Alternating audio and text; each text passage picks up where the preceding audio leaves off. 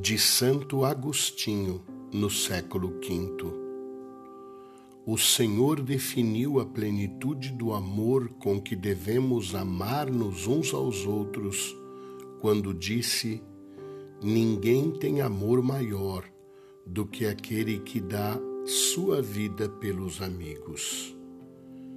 Assim como Cristo deu a sua vida por nós, também nós devemos dar a nossa vida pelos irmãos.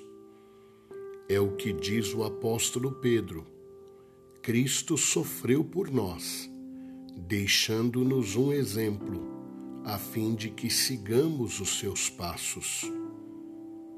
Foi o que fizeram com ardente amor os santos mártires. Se não quisermos celebrar inutilmente as suas memórias, e nos sentarmos sem proveito à mesa do Senhor, no banquete onde eles se saciaram, é preciso que, como eles, preparemos coisas semelhantes.